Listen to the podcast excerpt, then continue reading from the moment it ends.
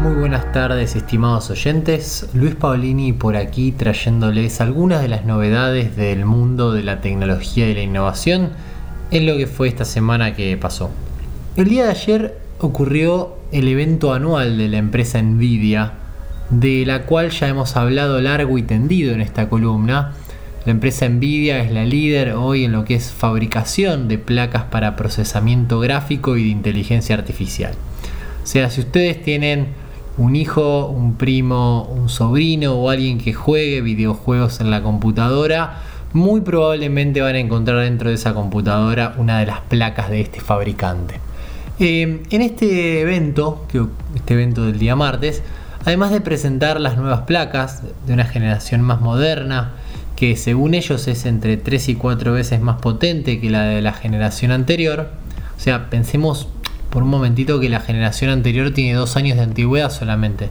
Y en ese tiempo multiplicaron por 3 la potencia bruta, lo cual es algo tremendo desde el punto de vista del avance y de la cantidad de potencia que se le puede poner a algo tan, tan chico en términos eh, físicos. Y mostraron algunas demos técnicas eh, y muy interesantes, particularmente en lo que se refiere a gemelos digitales. Bueno, ¿qué es un gemelo digital?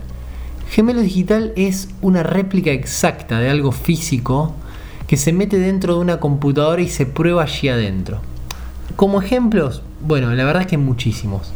Por ejemplo, podemos hacer que un piloto de Fórmula 1 pruebe un auto antes de que lo fabriquen, o inclusivamente testear un avión antes de ponerlo en un túnel de viento.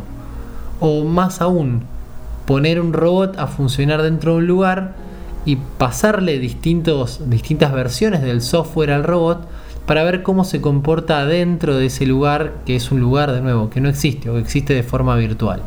Bueno, en esta demo técnica que, mostraron en, la presentación, mostraban por ejemplo a robots caminando dentro de un mundo simulado y subiendo escaleras, para probar si el robot subiría o no con el software que se le pone.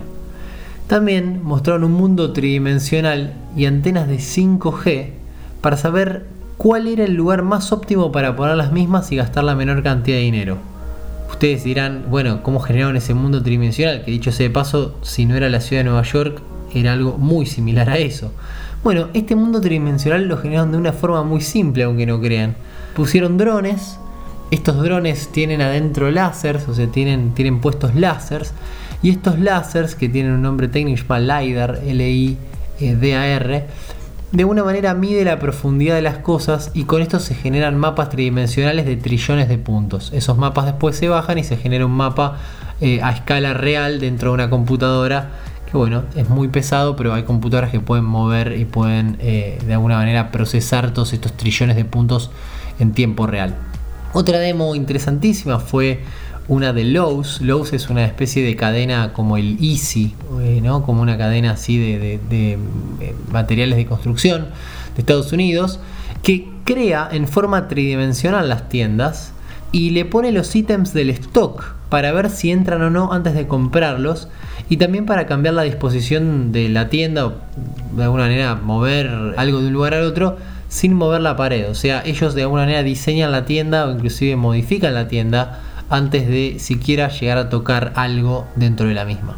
También mostraron, por ejemplo, el sistema de trenes de Alemania, que tiene gemelos digitales de sus sistemas de trenes, para ver cómo hacen estaciones de trenes y túneles que generen menos ruido y también para entrenar a modelos de visión por computadora que puedan detectar problemas en las vías sin necesidad de que haya un humano mirando todo. Algo para sacarse el sombrero de los teutones. Empresas como Amazon, BMW, empresas constructoras, la empresa Siemens, la empresa que es de alguna manera la más importante en lo que es eh, tecnología industrial, y muchas otras que mostraron en la demo, todas haciendo gemelos digitales para hacer sus productos en un mundo digital antes de hacer el primer tornillo.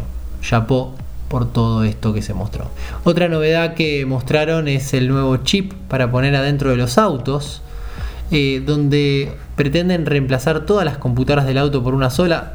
Muchos saben que los autos tienen muchas computadoras adentro, bueno, ellos quieren reemplazar todas por una sola. A lo que se suma, obviamente, eh, dentro de esta computadora quieren poner los desarrollos que tiene Nvidia para lo que es inteligencia artificial en, en detección de peatones, manejo autónomo y muchas otras cosas más que bueno, se van a poder empezar a hacer una vez que el auto tenga la suficiente potencia de procesamiento. ¿Se imaginan, eh, en base a lo que ya habíamos hablado en esta columna varias veces, a quién quieren ir a tomarle la parada con todas estas cosas? Bueno, obviamente al, imaginaron muy bien es a la gente de Apple y a la gente de Tesla. Eh, algo que me asustó un poquitito de esta demo de los autos fue el hecho de que con esta computadora pueden ir filmando todo lo que hay al paso y los sensores del auto se van robando, por así decirlo, los objetos de la realidad para replicarlos en un mundo tridimensional y seguir ahí entrenando los algoritmos. O sea, si pasa en algún momento algún auto de, de la empresa Nvidia por cerca de tu casa, vas a saber que te eh, robaron el auto eh, y, probablemente a vos como persona y te van a poner un modelo tridimensional para eh, entrenar a sus, a sus modelos de inteligencia artificial con réplicas a escala tuyas y, de tu auto. Habiendo dicho esto y ya para finalizar, les mando un gran abrazo a todos y a todas y nos vemos la semana que viene. Seguimos en Facebook, arroba unicornioscultura.